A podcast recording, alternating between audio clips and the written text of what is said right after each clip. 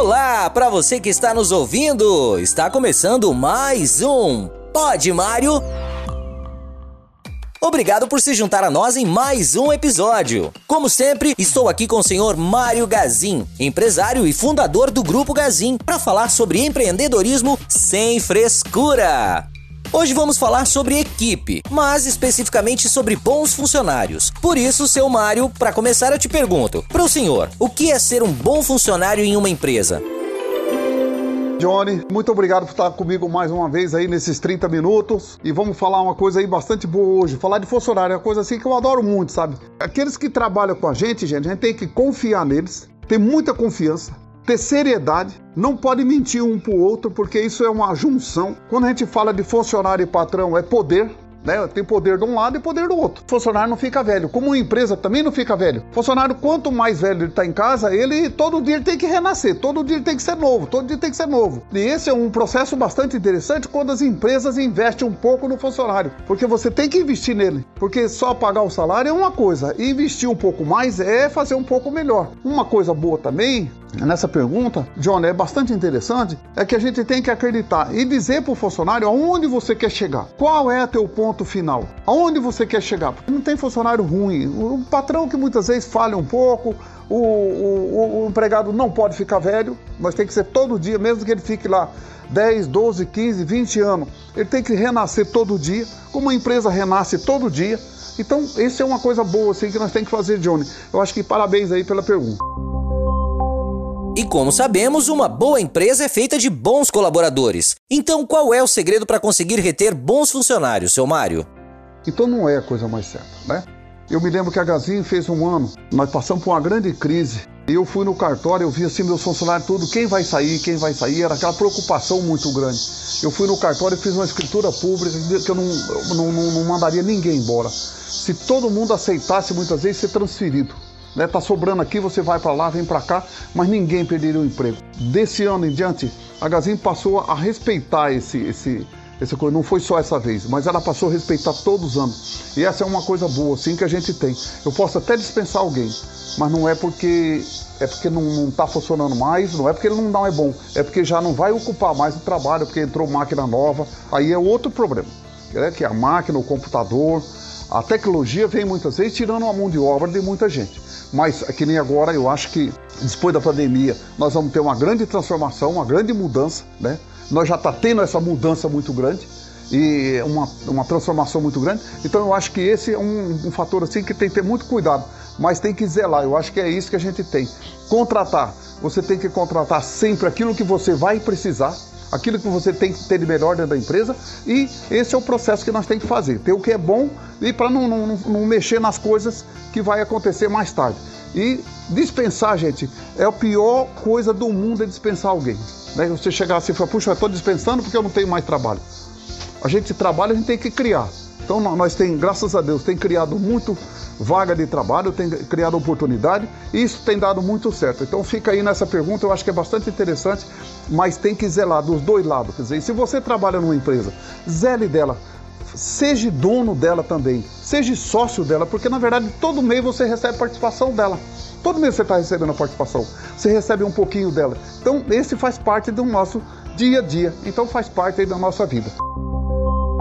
Tá certo. Aproveitando que falamos disso, temos que pensar também no outro lado da moeda. Qual o senhor acredita que seja o papel da empresa no desenvolvimento de um bom funcionário? A primeira coisa é a escola, né?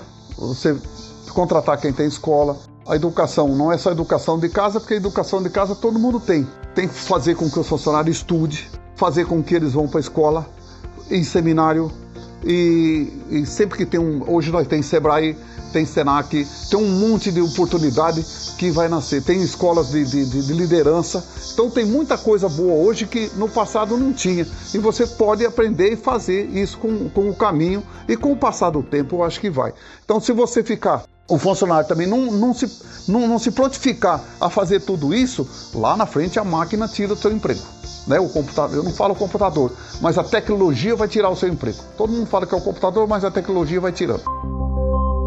Mas, antes de conseguir cultivar uma boa equipe, a empresa também precisa de credibilidade, né? Como construir um bom nome para sua empresa no mercado de trabalho? Eu acho que o nome é uma coisa bastante interessante. Já há muitos anos atrás eu falava que o nome, por exemplo, vamos botar um nome aqui, Coca-Cola, né? É um nome mundialmente conhecido, acho que quase todos os países do mundo. Mas foi Coca-Cola que criou esse nome? Não. Foi os funcionários que foram trabalhando lá, criando, um foi criando mais uma força, outro foi criando outra força, outra outra força, e foi aumentando essa engrenagem, foi aumentando esse trabalho. E o nome foi criando, a empresa foi criando respeito, foi tendo qualidade e foi criando. Mas isso tudo nasceu do berço, né? Tudo nasceu dos funcionários, de cada funcionário que começou a trabalhar na empresa.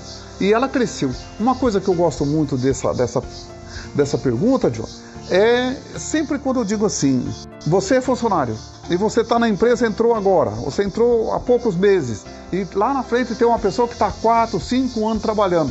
Não foi a empresa que contratou você.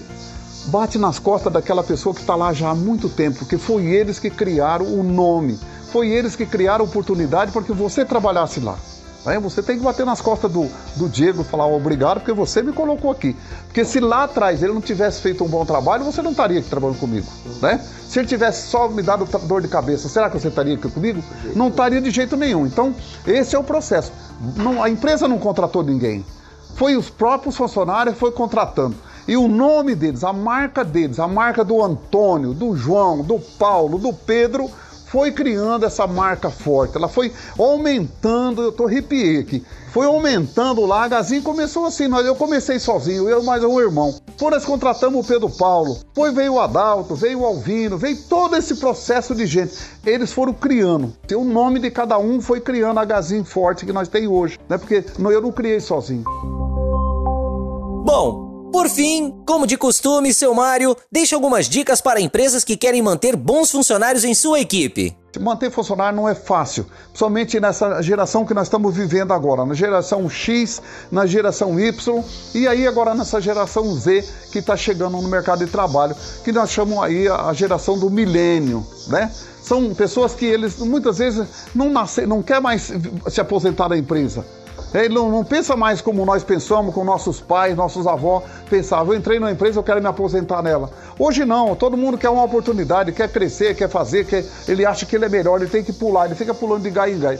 Eu acho que não estou tirando o direito de cada um, mas tem que sempre pensar no que vai. Patrão, gente, sempre é o mesmo. Funcionário sempre é o mesmo. Então o que, que nós temos que ter? Nós temos que se ajustar os dois para que isso dê certo e faça com que as coisas vá para frente e vá para trás. Mas não pensando sempre, olha, a empresa que quer contratar tem que fazer. Você tem que estar tá junto. Se você não tem coragem, o patrão não está junto. Você que é pequena empresa, média empresa ou grande empresa, você tem que estar tá focado nessas pessoas. E não tem coisa mais boa do que focar neles, porque eles também vão focar em você. Você acabou de ouvir mais um Pod Mário Obrigado pela companhia de sempre. E se você gostou do episódio, compartilhe com os amigos, compartilhe nas redes sociais e até a próxima. Você pode continuar acompanhando o nosso canal e o seu Mário nas redes sociais através do Instagram, do Facebook e do LinkedIn. E também acessar esses e outros conteúdos no site www.podmario.com.br, lembrando que o D é mudo e você pode também deixar lá sua sugestão de tema, sua dúvida e também compartilhar com seus amigos. Muito obrigado pela sua companhia e até o próximo programa.